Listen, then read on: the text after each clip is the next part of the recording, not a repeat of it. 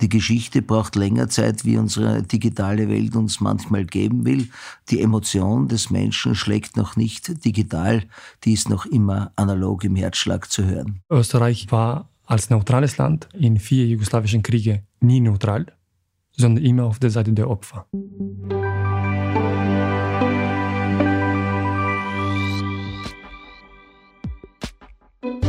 Liebe Hörerinnen und Hörer, liebe Podcast-Freunde, hallo, immer größer werdende Fangemeinde. Grüß Gott und ein herzliches Willkommen zu unserer neuesten Ausgabe von Grundsatz, dem Podcast der Politischen Akademie der Volkspartei, sagt Christian Gerd Laudenbach. Mein Team und ich freuen uns beim Blick auf das Thermometer am Fenster unseres Aufnahmestudios hier im Meidlinger Springerschlössl über 32 Grad Outdoor und stolze 28 Grad im Inneren. So darf das auch sein im Sommer 2021. Viele Mails haben uns zu unseren vergangenen Sendungen erreicht. Schön, dass sie mit unserem Tun wahrgenommen werden, unsere Beiträge gehört und auch weitergeleitet werden.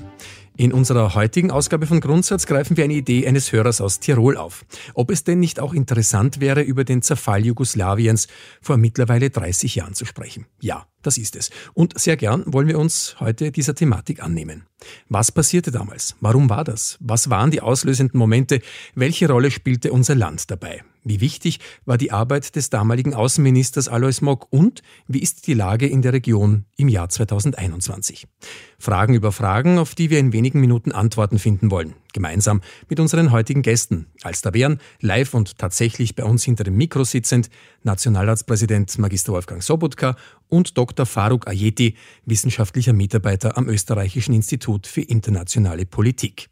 Waren wir in den letzten Monaten mit unseren Studioutensilien mehr draußen bei unseren Gesprächspartnern als drinnen im Springerschlössl, um die Aufnahmen für unsere Podcast-Serie zu machen?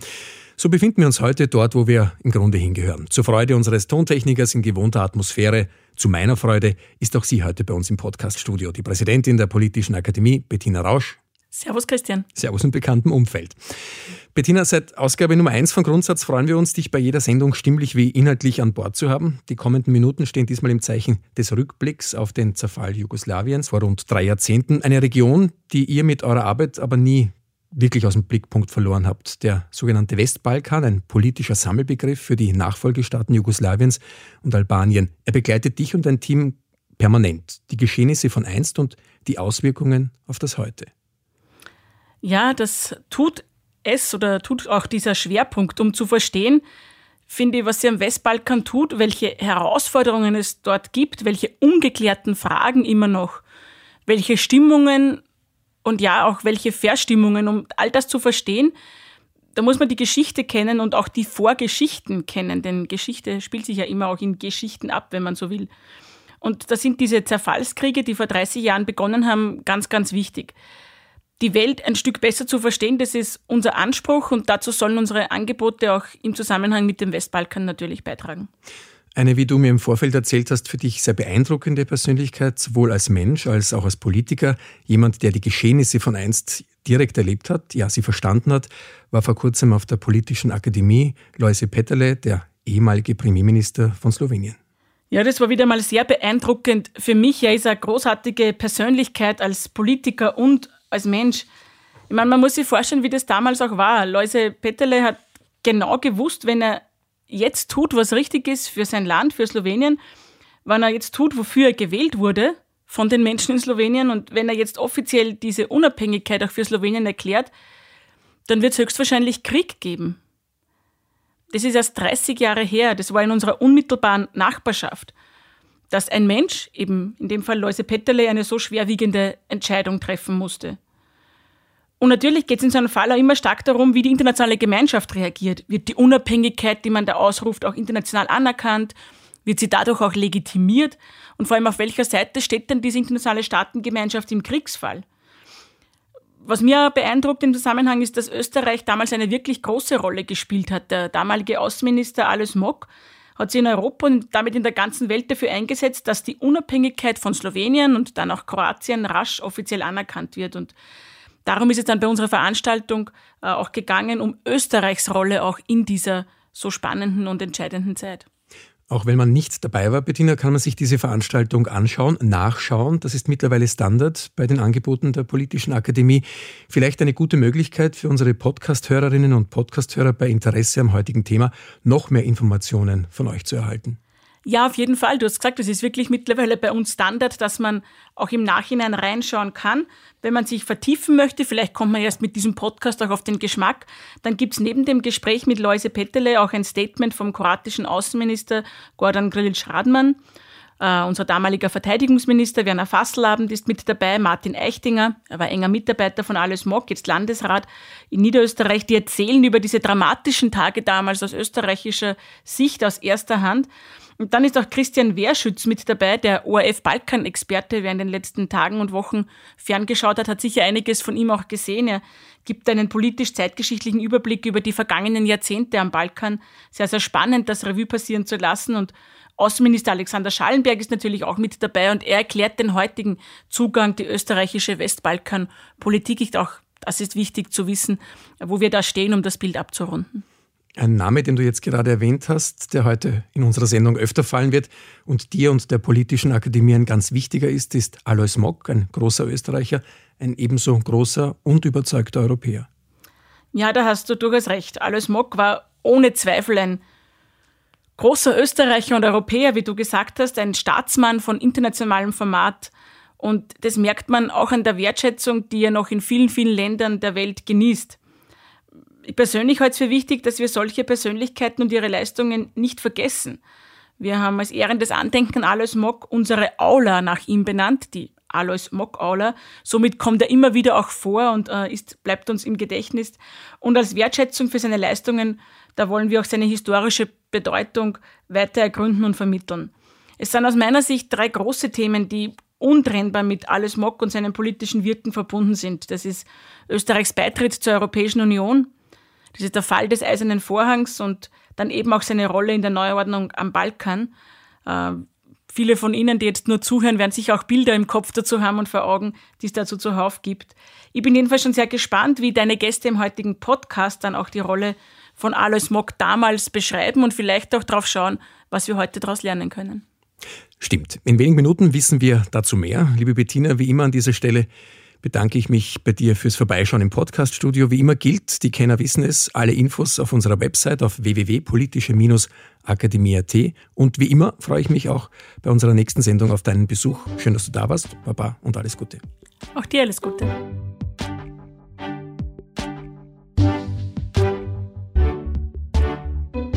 Einen schönen Vormittag, den wünsche ich an dieser Stelle jetzt ganz besonders herzlich meinen beiden heutigen Gästen, die den Weg zu uns nach Meidlingens Springerschlössl gefunden haben. Willkommen, Nationalratspräsident Magister Wolfgang Sobotka. Schönen Tag, grüß Gott. Und auch Ihnen danke für Ihr sein, Dr. Faruk Ayeti, Politikwissenschaftler und wissenschaftlicher Mitarbeiter am Österreichischen Institut für internationale Politik. Danke für die Einladung. Herr Magister Sobotka, Sie sind seit 2017 Präsident des österreichischen Nationalrats, als solcher auch mit vielen Projekten mit Westbalkanstaaten befasst, sind persönlich oft vor Ort, pflegen Kontakte, helfen beim Aufbau von Demokratiewerkstätten. 1991, 30 Jahre ist her, ist der Staat Jugoslawien zerfallen. Slowenien und Kroatien haben sich unabhängig erklärt. Direkt vor Österreichs Grenze tobte damals der Krieg, der sogenannte Zehn-Tage-Krieg in Slowenien. Jugoslawische Kampfflugzeuge sind dabei in den Luftraum über Graz eingeflogen. In jener Zeit standen Sie am Beginn Ihrer politischen Laufbahn, waren Gemeinderat in Weidhofen an der Ips und im eigentlichen Hauptberuf Lehrer am dortigen Gymnasium. Wie haben Sie diese Zeit erlebt? Woran können Sie sich erinnern? Was hat Sie im Umfeld dieser Geschehnisse am meisten beschäftigt? Wie war das für Sie, das so etwas direkt vor der Haustür Österreichs? Ja, der Zerfall des äh, damaligen Jugoslawiens hat uns natürlich ähm, massiv äh, betroffen gemacht. Ähm, erstens ähm, war ich schon mehr als wie zehn Jahre intensiv mit Alois Mock in Verbindung und er war ja derjenige, der damals eben auch Außenminister in dieser Phase sich ganz besonders um die Anerkennung der souveränen Selbstständigkeit dieser Länder äh, bemüht hat, äh, insbesondere Kroatiens. Das kann ich mir noch sehr gut erinnern, auch in den Diskussionen. Ähm, die äh, Situation, die sich auf der einen Seite durch die Kämpfe äh, eskalierend gezeigt hat, war in Slowenien ja sehr schnell wieder vorbei. Äh, damals war so ein bisschen ein Bewusstseinsumschwung auch in der Diskussion um das österreichische Bundesheer. Äh, vor allem auch um die Frage des Verteidigens des Luftraums, äh, das bislang ja kaum ähm, Eingang in die Öffentlichkeit gefunden hat oder in die breite Öffentlichkeit, nicht in die mediale, in die breite Öffentlichkeit und dann auf einmal ganz intensiv da gewesen ist. Äh, wie sind wir in der Lage, uns auf solche Bedrohungen ähm, zur Wehr zu setzen oder mögliche äh, Verteidigungshandlungen zu setzen. Das war das eine in der Diskussion der Öffentlichkeit ganz stark. Und auf der anderen Seite war das politische Momentum ein großes, weil sehr viele ähm, der Leute, die dort äh, in diesen Ländern äh, sich um die Unabhängigkeit gekümmert hat, Familien gehabt haben, die in Österreich schon gelebt haben. Das heißt, äh, es, damals waren das sogenannte Gastarbeiter oder Gastarbeiterfamilien, ähm, die das auch in besonderer Nähe dann zur Bevölkerung gebracht haben. Ähm, ich glaube, dass für uns in dieser Erinnerung vor allem die Situation uns interessiert hat, ist es denkbar, nach 1989 äh, den Kommunismus äh, zu überwinden und wie geht das Land vor sich? Ist es ähm, ein Zerfallen nur oder ist es auch ein politischer Systemwechsel? Und eigentlich ist beides gekommen in unterschiedlichen Geschwindigkeiten, in unterschiedlichen Dimensionen. Herr Dr. Jedi, Sie sind anerkannter Top-Experte, was den Zerfall Jugoslawiens anbelangt. Ihre Dissertationsarbeit trägt den Titel Die Kosovo-Politik Österreichs in den Jahren 86 bis 99. Sie kennen sich demnach außerordentlich mit all dem, was passierte aus und was passiert. Ganz speziell auch, was die Rolle Österreichs in dieser geschichtsträchtigen Zeit betrifft. Was ist damals genau geschehen? Waren die Ursachen für den Ausbruch des Krieges zu gleichen Teilen die ethnischen, ökonomischen und religiösen Probleme, denen sich Jugoslawien in den 1980er Jahren ausgesetzt sah? Die damalige Sozialistische Föderative Republik Jugoslawien war eine komplizierte Vielvölkerstaat. Äh, er bestand aus zahlreichen Minderheiten, Nationalitäten, aus sechs Republiken, sechs Nationen, äh, vier äh, Religionen, drei Sprachen, zwei Alphabeten, zwei autonome Provinzen, aber aus einer Partei. Und es war der ehemalige jugoslawische Staatspräsident Tito, der sich also nach dem Zweiten Weltkrieg geschafft hat, ein so heterogenes Land unter seiner Herrschaft äh, äh, über 35 Jahre lang unter seiner Herrschaft so stabil zu halten. Und Tito war sozusagen äh, die Verkörperung eines liberalen äh, Sozialismus jugoslawischer Prägung. Nach äh, Titos Tod im Mai 1980 nahmen die interne jugoslawische Spannungen zu und die Nationalitätenkonflikte äh, äh, wurden durch die schlechte wirtschaftliche Krise, wie sie äh, äh, angesprochen haben, die hohe Arbeitslosigkeit, hohe Inflation und durch den äh, steigenden Nationalismus noch weiter äh, verstärkt. Anders gesagt, Jugoslawien nach meiner Meinung war aus inneren Gründen äh, auseinandergefallen. Natürlich, es gibt unterschiedliche Meinungen, wie es zum Staatszerfall Jugoslawiens gekommen ist, sowie über die blutige Kriege in Slowenien, in Kroatien, in Bosnien-Herzegowina und im Kosovo. Aber der gemeinsame Nenner des Auflösungsprozesses Jugoslawiens ist auf das engste mit der Person von Slobodan Milosevic und Co. Äh, verbunden. Und seit erster, ersten Besuch von Milosevic im Kosovo im Jahr 1987, er hat einfach die Macht des Nationalismus äh, verstanden. Und, äh, und in diesem Zusammenhang ist auch wichtig zu erwähnen, was äh, Alois Mock in seiner Biografie, das Balkan-Dossier geschrieben hat, nämlich, nämlich, dass der Auflösungsprozess Jugoslawiens nicht mit dem Krieg in Slowenien äh, und später äh, in Kroatien angefangen hat, sondern mit den Entwicklungen im Kosovo im Jahr 1987. Und äh, seit der Zeit, dass Milosevic die Macht der KP äh, Serbiens übernommen hat, hat er versucht, äh, in der ersten Phase eine stärke Zentralisierung Jugoslawiens und der serbischen Dominanz zu erhalten. Und wenn, es das, wenn er das nicht schaffen könnte, dann versucht er ein Großserbien mit allen Mitteln zu äh, erreichen.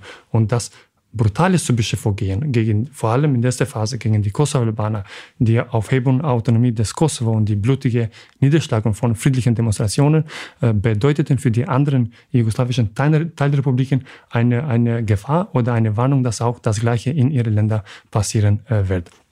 Und gerade in dieser Zeit, also zwei Jahre später, äh, beziehungsweise am 27. Äh, am 28. Juni äh, 1989 hat Milosevic eine Rede äh, äh, im Kosovo gehalten anlässlich des äh, 600-Jahrestages äh, der Schlacht auf dem Amselfeld, also vor einem äh, serbischen Publikum. Und einen Tag davor hat Alois Mok mit seinem ungarischen Amtskollege Gülle Horn den eisernen Vorhang durchgeschnitten und der Inhalt Die Rede von Milosevic war genau das Gegenteil, was Mock und Horn vorantreiben möchten, nämlich für ein vereintes Europa, für ein gemeinsames Haus Europa. Und die Rede von Milosevic war nicht anders als der Beginn des Staatszerfalls Jugoslawiens und der Beginn eines blutigen äh, sag so, Krieges in Jugoslawien. Und äh, am 25. Juni 1991 haben äh, Slowenien und Kroatien ihre Unabhängigkeit erklärt. Und einen Tag später hat die jugoslawische Volksarmee, wie Sie, Herr Präsident, äh, schon angedeutet haben, äh, äh eine militärische Offensive gegen Slowenien unternommen. Und Österreich war das erste europäische Land, das auf die Verschlechterung der politischen Lage in Jugoslawien reagiert hat. Und Alois Mock war das Mastermind der österreichischen Außenpolitik, war der aktivste Politiker nicht nur in Österreich, sondern in Europa und hat europaweit eine Vorreiterrolle gespielt, die Krise in Jugoslawien zu inter internationalisieren. Und seit Obwohl wir Zeit, nicht bei der Europäischen Union gewesen sind damals. Genau, stimmt. Und äh, genau in dieser Zeit, beziehungsweise als äh, ähm, Alois Mock, Außenminister äh, Österreichs ernannt, äh, bzw. gewählt worden ist, Ende 86. Er hatte zwei außenpolitische Prioritäten. Erstens die EG, später die EU-Beitritt Österreichs und zweitens der politische Kampf gegen Kommunismus, wo er, wie gesagt, eine Vorreiterrolle äh, gespielt hat. In diesem Zusammenhang ist wahrscheinlich auch ganz wichtig zu erwähnen, dass Österreich äh, hat äh, zwischen 87 bis 91, also bis vor dem Ausbruch des Krieges in, in Slowenien, viel stärker für den Kosovo eingesetzt. Das ist leider nicht so bekannt, weil darüber wurde sehr, wenig, sehr wenig geforscht und auch publiziert. Aber da ich mich also mit dieser Thematik lange Jahre beschäftigt habe, äh, könnte, ich, könnte ich noch ein paar. Aber das war damals nicht für die Selbstständigkeit des äh, Kosovos, sondern für die Autonomie innerhalb äh, Großjugoslawiens, oder? Das stimmt. Das stimmt, weil damals Kosovo war äh, eine äh, autonome Provinz innerhalb Jugoslawiens, aber nach 87 die Lage in Kosovo war viel schlimmer ja. als in anderen jugoslawischen Teilrepubliken und Alois Mok war der aktivste europäische Außenpolitiker, der für den Kosovo eingesetzt hat. Äh, Alois Mok und auch die äh, äh, ÖVP im Rahmen der EDU haben eine Vorreiterrolle gespielt, die Kosovo-Frage auf der europäischen Ebene zu thematisieren. Und damals bei der EDU, äh, Mok war Präsident und Andras Kohl Exekutivsekretär. Und Mok, mein letzter Satz, Mok war der erste Außenpolitiker der die politische Führung von Kosovo in Wien im Außenministerium empfangen hat. Und nach Mok begannen dann die anderen westlichen äh, so, äh, äh, Staatskanzleien die Türen für die kosovo-albanische Vertreter zu eröffnen. Bevor wir jetzt noch näher auf die Rolle von Alois Mock eingehen wollen, es gab damals sehr viele eindrucksvolle Bilder, auch für mich sehr prägende. Äh, von einem Kampf der unterschiedlichen Systeme wurde damals geschrieben, von Ost gegen West. Ähm, Jugoslawien war bis ins Jahr 91 mehr oder weniger kommunistisch. Der Titoismus prägte das Land zwischen 48 und 80. Darf oder kann man sagen, Österreich, Herr Magister Sobotka, hatte Glück, weil es auf der richtigen Seite der Geschichte stand? Österreich ist nicht immer auf der richtigen Seite der Geschichte gestanden. Ich glaube, wir hatten nach äh, dem Zweiten Weltkrieg eben eine andere Entwicklung äh, genommen und die Freiheit, die wir 1955 erlangten, war einer ja, bipolaren Welt geschuldet und äh, war so quasi der Versuch, da gibt es ja sehr unterschiedliche Interpretationen, äh, dass auch trotz des Kalten Kriegs eine Möglichkeit ähm, der Verständigung äh, gegeben äh, war. Ich denke, dass Österreich durch alles Smog und da wieder darauf zurückkommend äh, ganz wesentlich seine politische Verantwortung in der Nachbarschaft beziehungsweise in jenen Ländern wahrgenommen hat, mit dem es durch Jahrhunderte verbunden gewesen ist. Und ich glaube, das ist der entscheidende Zugang äh, auch zur Mokschen Politik. Ähm, die Länder, die damals auch im Entstehen waren, die hatten ja ihre Geschichte ab 1918 geschrieben und die wollten damit äh, davor, mit der Zeit davor nichts zu tun haben. Ähm, die wesentliche Voraussetzung war auch für alles Mock, dass diese Länder ja nicht so quasi aus dem Nichts gekommen sind, äh, sondern die aus einer alten Verbundenheit, auch durchaus kontroversieller, durchaus schwieriger Verbundenheit mit Österreich eine besondere Bedeutung für die Entwicklung dieses mitteleuropäischen, äh, südosteuropäischen Raumes hatten. Und diese alten grundsätzlichen Linien, die hat alles Mock wieder aufgegriffen und immer ist natürlich ein großes Anliegen, das hat er auch mit unseren östlichen und nördlichen Nachbarn bewiesen, äh, die Grenzen zu öffnen, den Kommunismus zu überwinden und äh, dieser Bewegung, die ja in Tschechien, in der Charta 77, äh, auch in Ungarn, in Dissidentenbereichen lange Zeit schon auch in Österreich bekannt war, unterstützt wurde. Das ist ja nicht nur der Name Mox zu nennen, sondern viele ÖVP-Politiker haben dort, im Gegensatz zu allen anderen Parteien, äh, massiv die Bürgerrechtsbewegungen und Bürgerinitiativen unterstützt. Äh, schauen Sie zurück in der äh, Geschichte. Es gab kaum Verbindungen anderer österreichischer Parteien zu diesen Exilstrukturen beziehungsweise zu den Untergrund- oder den Bürgerrechtsbewegungen in Tschechien, in Ungarn, auch äh, in Polen bis zu Solidarność, äh, Russland vielleicht weniger, damals äh, Sowjetunion, aber natürlich auch zu Rumänien dann, vereinzelt, aber insbesondere dann auch zu Jugoslawien. Und das ist das Verdienst, glaube ich, ähm, einer wirklich intensiven Politik, die Mock ja nicht nur als Außenminister, sondern vorab schon äh, letzten Endes skizziert hat. Das ist ja nicht erst mit seiner Übernahme des Außenministeriums äh, draufgekommen, sondern das war ein ganz ein wesentlicher Ansatz, diese Donauraumstrategie äh, voranzutreiben und diesen ganzen Raum als Gesamtes auch als ein Erbe Österreichs im Gemeinsamen, nie dominierend von Österreich, aber als Erbe, ein gemeinsames Erbe zu sehen. Und heute sind wir Gott sei Dank so weit, dass diese Länder auch mehr denn je beginnen ihre Geschichte vor 1918 auch als eine Geschichte, die ihre ist, äh, zu begreifen. Erst bei einem letzten Besuch in der Slowakei äh, festgestellt, äh, wie man mich in den Raum der Maria Theresia führte. Ja, Maria Theresia auch ein Teil der slowakischen Geschichte und sie müssen sich diesen Teil ganz einfach nehmen. Und das passiert jetzt Zug um Zug auch in den anderen Ländern. In Slowenien, in Kroatien, ja mehr noch am gesamten Balkan hat Österreich einen hervorragenden Ruf, genießt unser Land einen hervorragenden Ruf. Wieso ist das so? Ist das tatsächlich auf die Rolle unseres Landes zu der damaligen Zeit zurückzuführen, auf die Rolle und die Funktion von Alois Mock, auf sein Engagement? Was haben wir denn genau getan? Was haben wir bewirkt? Unter Umständen vielleicht besser als manch ein anderer Staat?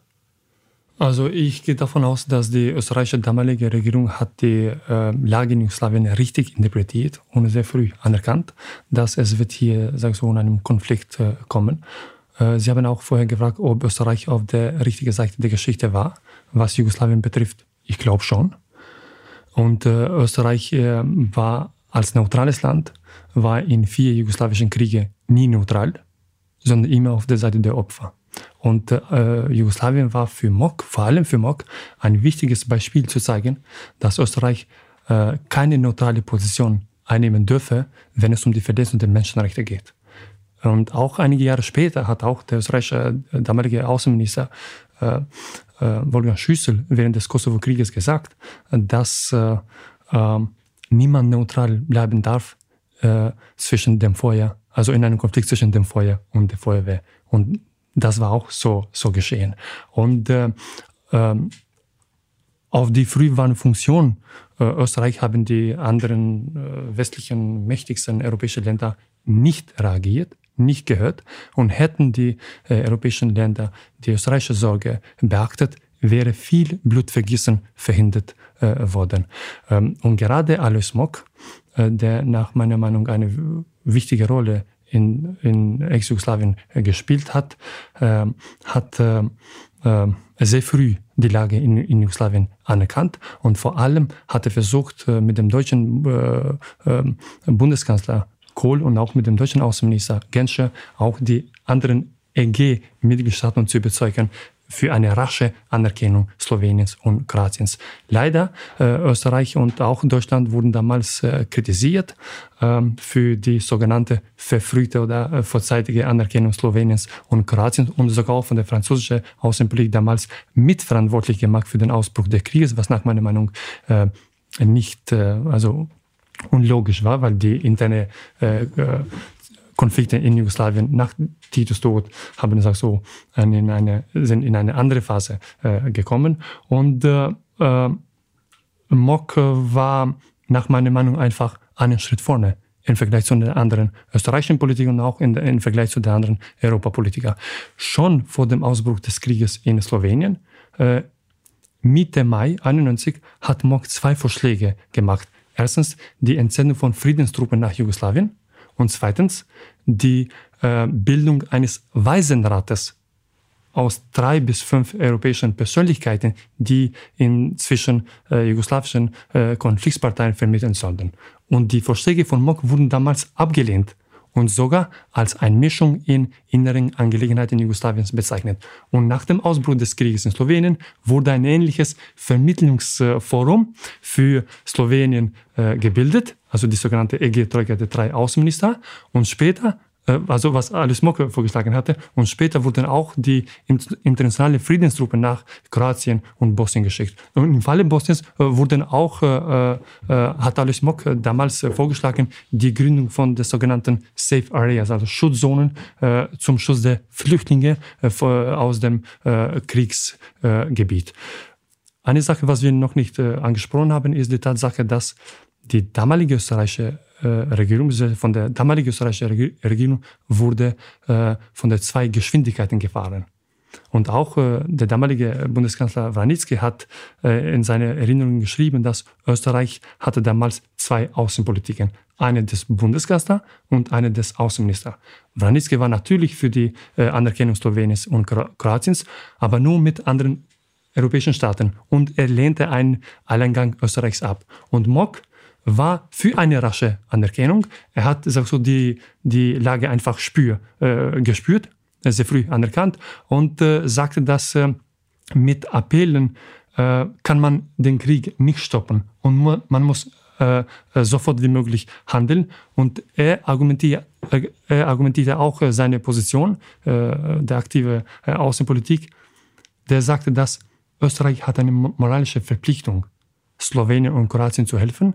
Und das argumentierte er mit der Tatsache, wie Österreich im 1938 nach dem Einmarsch der deutschen Truppen allein äh, gewesen ist. Und das war für Mock also auch äh, zu einem persönlichen Anliegen äh, geworden. Aber auf der anderen Seite, war, es waren nicht nur Mock und Vranitzky, sondern äh, er hat Busek, Andreas Kohl, äh, Werner Fasselhammet, auch, auch die Sozialisten waren aktiv, wie äh, habe ich schon erwähnt, äh, Heinz Fischer und auch Peter Jankovic, Helmut Zilk, der Bürgermeister von Wien, war auch sehr aktiv. Ähm, Peter Jankovic als äh, Diplomat war sehr aktiv, aber wie Sie eben gesagt haben, die SPÖ hat dort immer sehr, sehr gebremst, auch verständlich, weil man letzten Endes den internationalen Abgleich äh, brauchte oder auch äh, Politik im Außenpolitischen funktioniert. Und wir sehen es ja jetzt in Europa immer erst dann, äh, wenn man möglichst viele auf ähm, einen gemeinsamen Nenner bringt.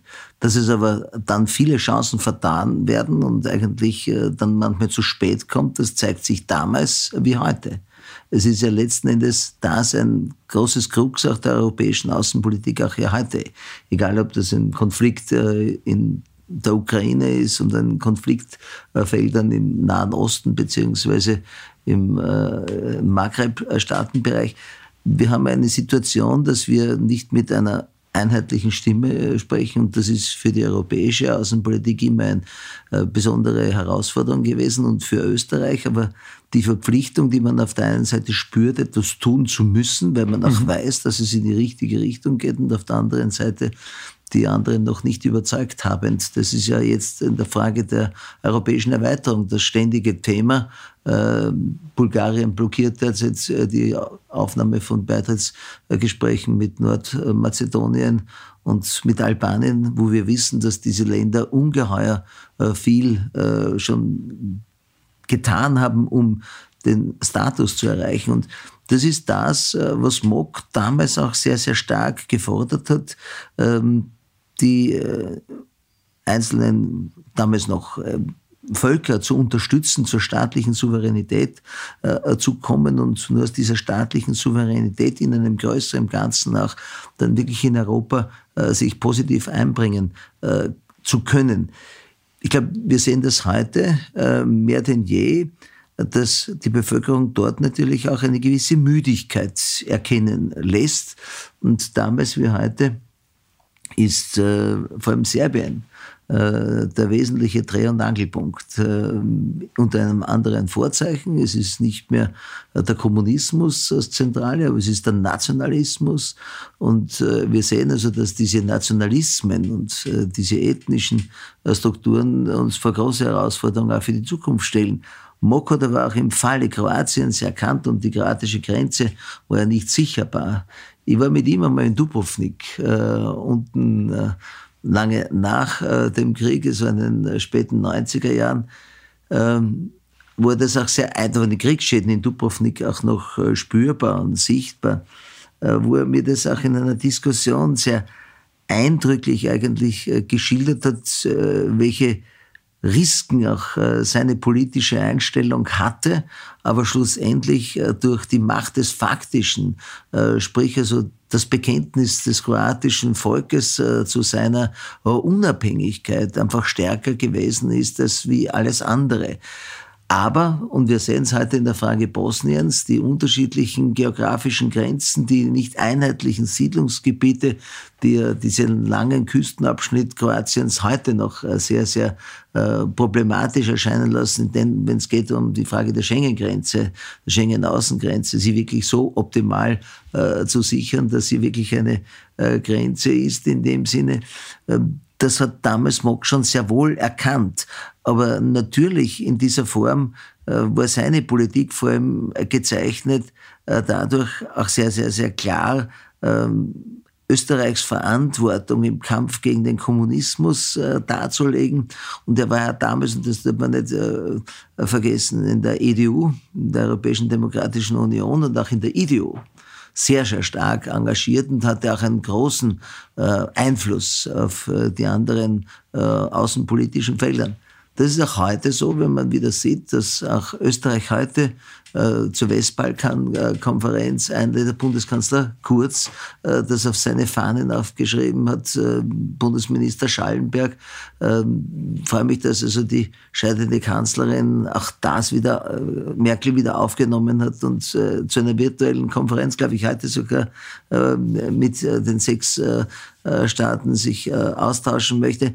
Sie sehen also, seit diesem Zeitpunkt ist dieses Blickfeld äh, nicht aus dem europäischen Blickfeld äh, verschwunden und Gott sei Dank hat eben Österreich hier einen ganz einen wesentlichen Beitrag geleistet, der dann auch genutzt wird, dass wir wirtschaftlich sehr stark in diesen Regionen vertreten sind. Also es ist nicht nur die Frage des politischen Unterstützens, sondern wir sind sehr stark dort im Investment, also dass österreichische Firmen dort vor Ort investieren und dass es nicht wieder zu einem Verlust der Arbeitskräfte kommt und zu einem weiteren Brain Train, weil auch Mokwa ist eine ganz eine große, äh, großes äh, Anliegen, dass die Leute dort bleiben dass sie nicht äh, ihr Land verlassen.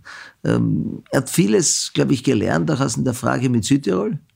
Und äh, der Frage, wie geht man mit in einem größeren Gesamten mit einer Autonomie um? Wie geht man mit einem Land um, das lange Zeit äh, zu uns gehört hat, aber jetzt äh, geografisch äh, einem anderen Land zugeschlagen wird und trotzdem aber diese Selbstständigkeit der Autonomie ähm, leben kann im Schutz von Europa noch viel besser.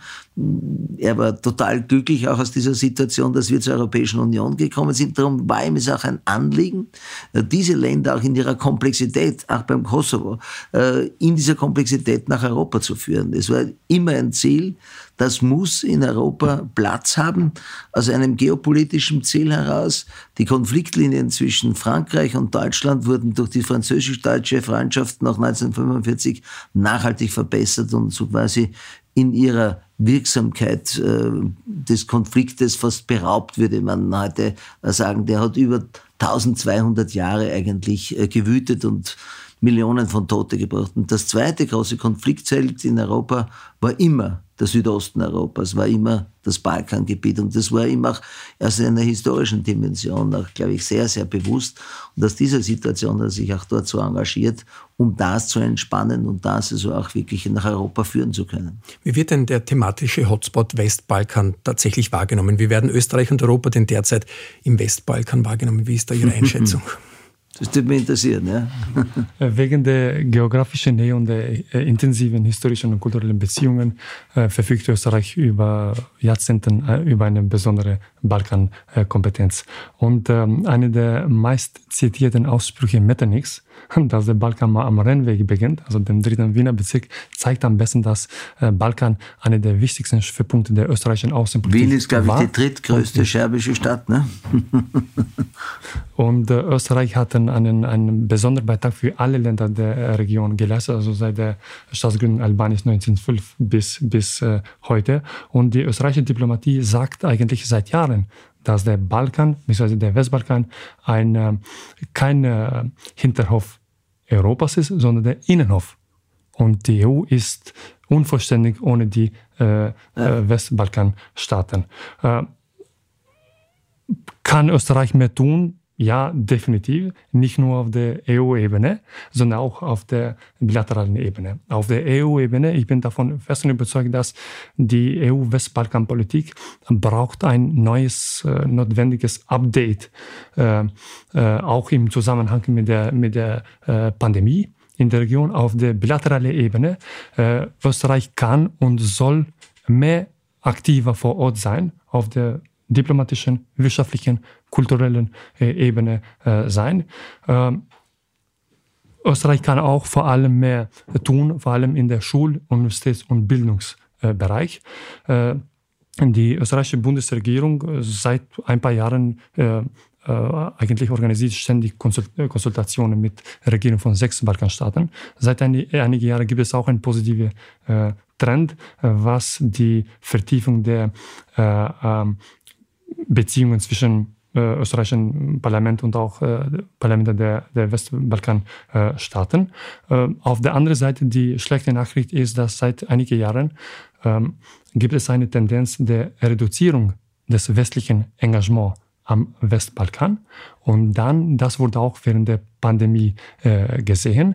Ähm, das hat auch leider Österreich betroffen, muss ich sagen, äh, wo nur ein Beispiel zu nehmen, die österreichischen Botschaften in der Region ähm, sind äh, unterbesetzt und auch fehlen die Ressourcen im Vergleich mit einigen äh, nicht westlichen Staaten, vor allem China, Russland, die Türkei und die Golfstaaten, die sehr aktiv seit ein paar Jahren sind. Und der Ausbruch der Pandemie hat gezeigt, wie stark in der Region China und Russland äh, vertreten sind. Die gute Nachricht ist, dass Österreich seit dem Ausbruch der Pandemie das äh, aktivste EU-Mitgliedstaat war, dass die Länder der Region vor Ort geholfen hat, also mit der äh, Masken, medizinische Ausrüstung und Impfungen.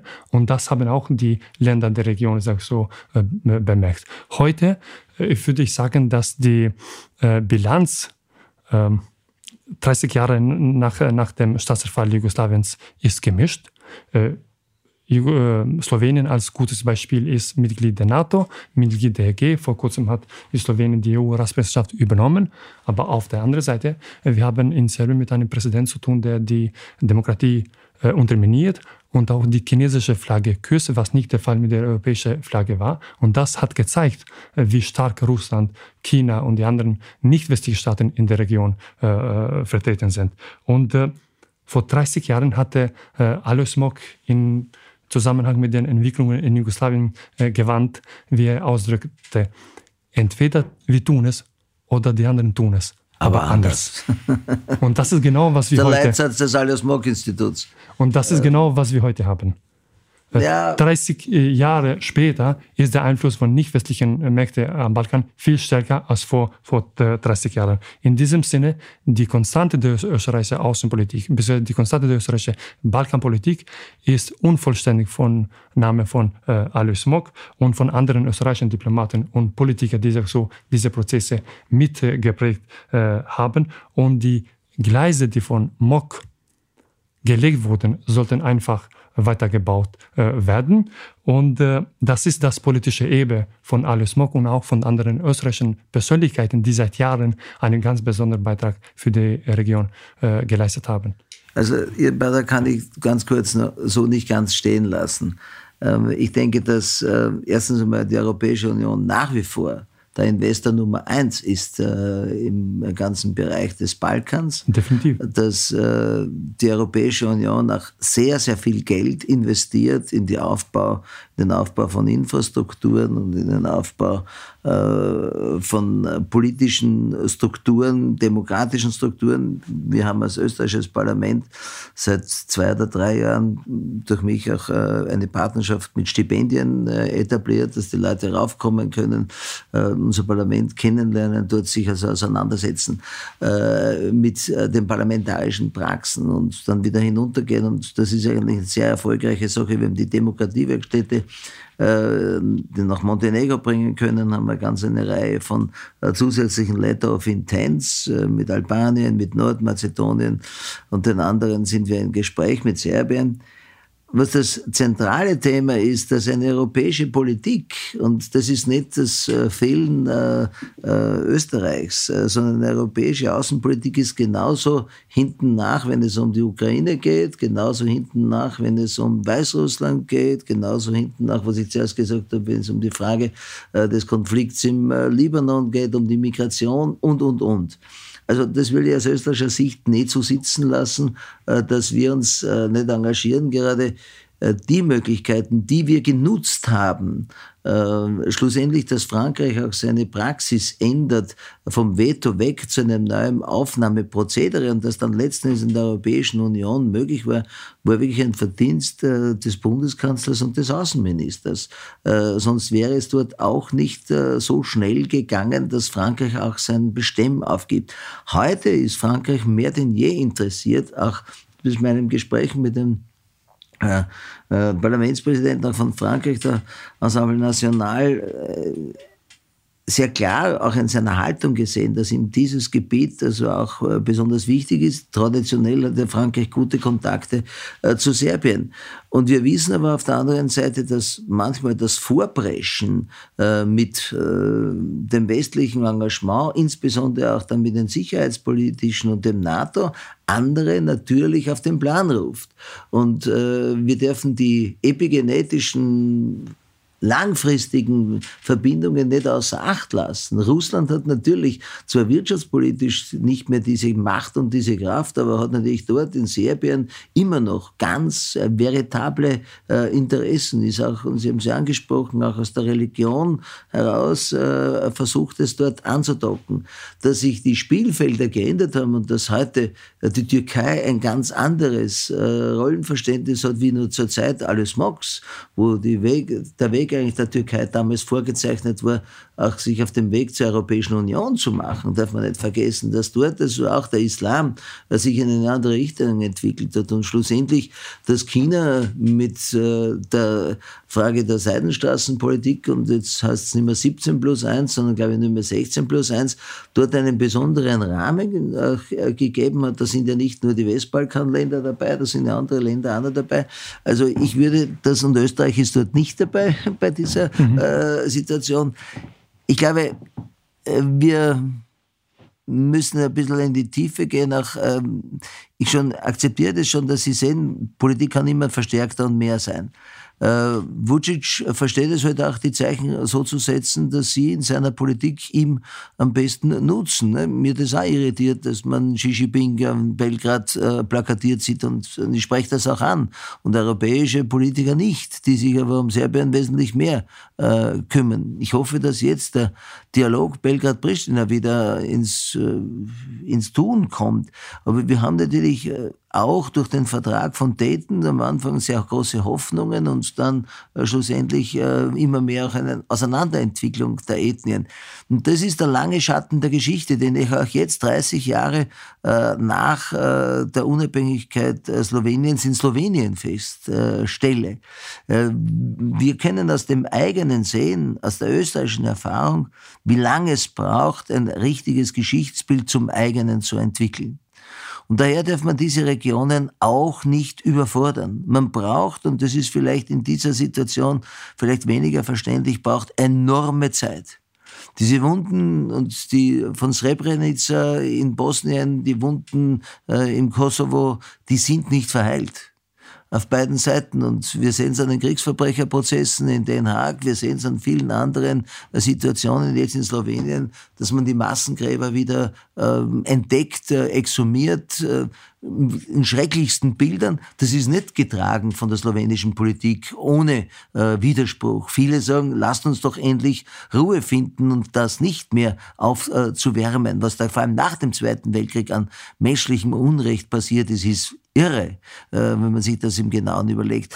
Und dazu braucht es also ein gemeinsames Commitment, dazu auch zu kommen. Dann werden auch die derzeitigen Schwierigkeiten, die sich letzten Endes immer wieder aus den irrationalsten äh, vergangenen Linien erklären lassen, eine Möglichkeit finden zu pragmatischen Lösungen. Aber ich glaube, das ist der Weg und darum äh, ist das vielleicht, was am Anfang der Mockschen Politik stand, äh, schnell einen, einen Status zu schaffen, der unverrückbar ist, war ein richtiger, aber den Status abzusichern, emotional auch abzusichern, ist ein langwieriger. Ich, man kann das irgendwie so äh, ich will keine historischen Vergleiche ziehen, darum ziehe ich ihn nicht, aber es gäbe Analogien äh, auch aus der Geschichte. Ich glaube, für uns ist es heute mehr denn je notwendig, ein konsequentes Engagement zu zeigen, eine konsequente Haltung zu zeigen, diese Länder nach Europa äh, zu führen und sich auch nicht in einer Form von Russland zu irritieren zu lassen und China auch eine ganz klare Haltung entgegenzusetzen. Und da sind aber auch die Länder gefordert, ganz wesentlich. Weil es ist eine Frage des Wettbewerbsrechts, äh, es ist auch eine Frage, will man zur Europäischen Union, dann muss man auch unsere Standards erfüllen, egal ob dem Rechtsrahmen, ob der Rechtsstaatlichkeit, aber auch an der Technologie. Was mich in Richtung Ausblick, äh, Schlussfrage noch, noch bringt, bitte kurze Antwort. Wo war die Slowenien, Kroatien und, und Serbien? Wird der Ton rauer? Werden die Probleme wieder größer? 30 Jahre nach dem Beginn des Balkankriegs besteht Gefahr für den Frieden? Die äh, Lage am Westbalkan ist viel besser als vor 30 Jahren und die Möglichkeit eines äh, einer Aus Ausbruch eines Konfliktes zwischen Ländern sehe ich nicht eigentlich, was wir in der Region sehen, dass es gibt eine Tendenz der, der Verstärkung von sag so, Autoritarismus und der Unterdrückung der Demokratie. Äh, und äh, zwei äh, große Probleme in der Region sind eigentlich die äh, äh, politische Lage in Bosnien und zweitens der, die Beziehungen zwischen dem Kosovo und Serbien. Und ich gehe davon aus, dass seit äh, Kosovo unabhängig geworden ist, die Lage äh, am Balkan ist viel ruhiger. Und ich gehe davon aus, dass äh, es wird bald auch eine Zeit kommen, wo auch äh, ähm, Präsident Vucic und die serbische Politik einfach die neue Realität anerkennen, weil das ist nicht nur im Interesse Kosovo, sondern auch im Interesse Serbiens und im Interesse der, des Westbalkans. Haben wir das, ich sehe auch äh, sicherlich aktuell keinen Krieg, äh, mit Sicherheit nicht. Ähm, man äh, sollte nur den Nationalismus nicht unterschätzen. Also wir haben das schon im 19. Jahrhundert getan und im 20. Jahrhundert. Äh, daher muss man alles tun, um diese ethnischen äh, Säuberungen, um diese ethnischen äh, Versuche, die anderen so quasi zu verdrängen, bestmöglich zu verhindern. Das gelänge natürlich, und das ist auch mein Ziel, unter einem Dach der Europäischen Union am sichersten. Wir wissen aber, dass die Bedingungen auch dazu erfüllt werden können. Ich kann nur sagen, die Geschichte braucht länger Zeit, wie unsere digitale Welt uns manchmal geben will. Äh, die Emotion des Menschen schlägt noch nicht digital, die ist noch immer analog im Herzschlag zu hören. Herzlichen Dank an dieser Stelle meinen Gästen. Am Ende der heutigen Ausgabe von Grundsatz heißt es Danke fürs Hiersein und Kommen zu sagen. Nationalratspräsident Magister Wolfgang Sobotka, danke, dass Sie sich Zeit für uns genommen haben und einen erholsamen Sommer. Und bedanken darf ich mich auch bei Dr. Faruk Ayeti. Danke für den Besuch bei uns im Springerschlüssel und auch Ihnen eine harmonische und hoffentlich stressbefreite Sommerzeit. Und ich würde mich freuen, wenn wir, und es den Podcast Grundsatz dann noch gibt, einmal mehr zusammensetzen und darüber sprechen, was die Geschichte gebracht hat. Liebe Hörerinnen und Hörer, das war die neueste Ausgabe von Grundsatz, dem Podcast der Politischen Akademie der Volkspartei. Heute zum Thema der Zerfall Jugoslawiens und Alois Mock. Den Download dieser Sendung findet ihr wie immer auf iTunes, Spotify und Simplecast und selbstverständlich auch auf unserer Website auf www.politische-akademie.at. Christian Gett-Laudenbach dankt für euer Interesse an der heutigen Ausgabe, freut sich auf Reaktionen jeglicher Art, hofft auf spannende Diskussionen und Gespräche, die wir mit unseren Arbeiten vielleicht ausgelöst haben und zieht die Mundwinkel sommerlich luftig nach oben, wenn es um das Thema Liken, Weiterleiten und Abonnieren unseres Podcasts geht. Bis bald in dem Programm, bleibt gesund und fröhlich und unserer Serie treu. Das war eine neue Folge von Grundsatz, eine Produktion der Politischen Akademie und Missing Link. Auf Wiederhören.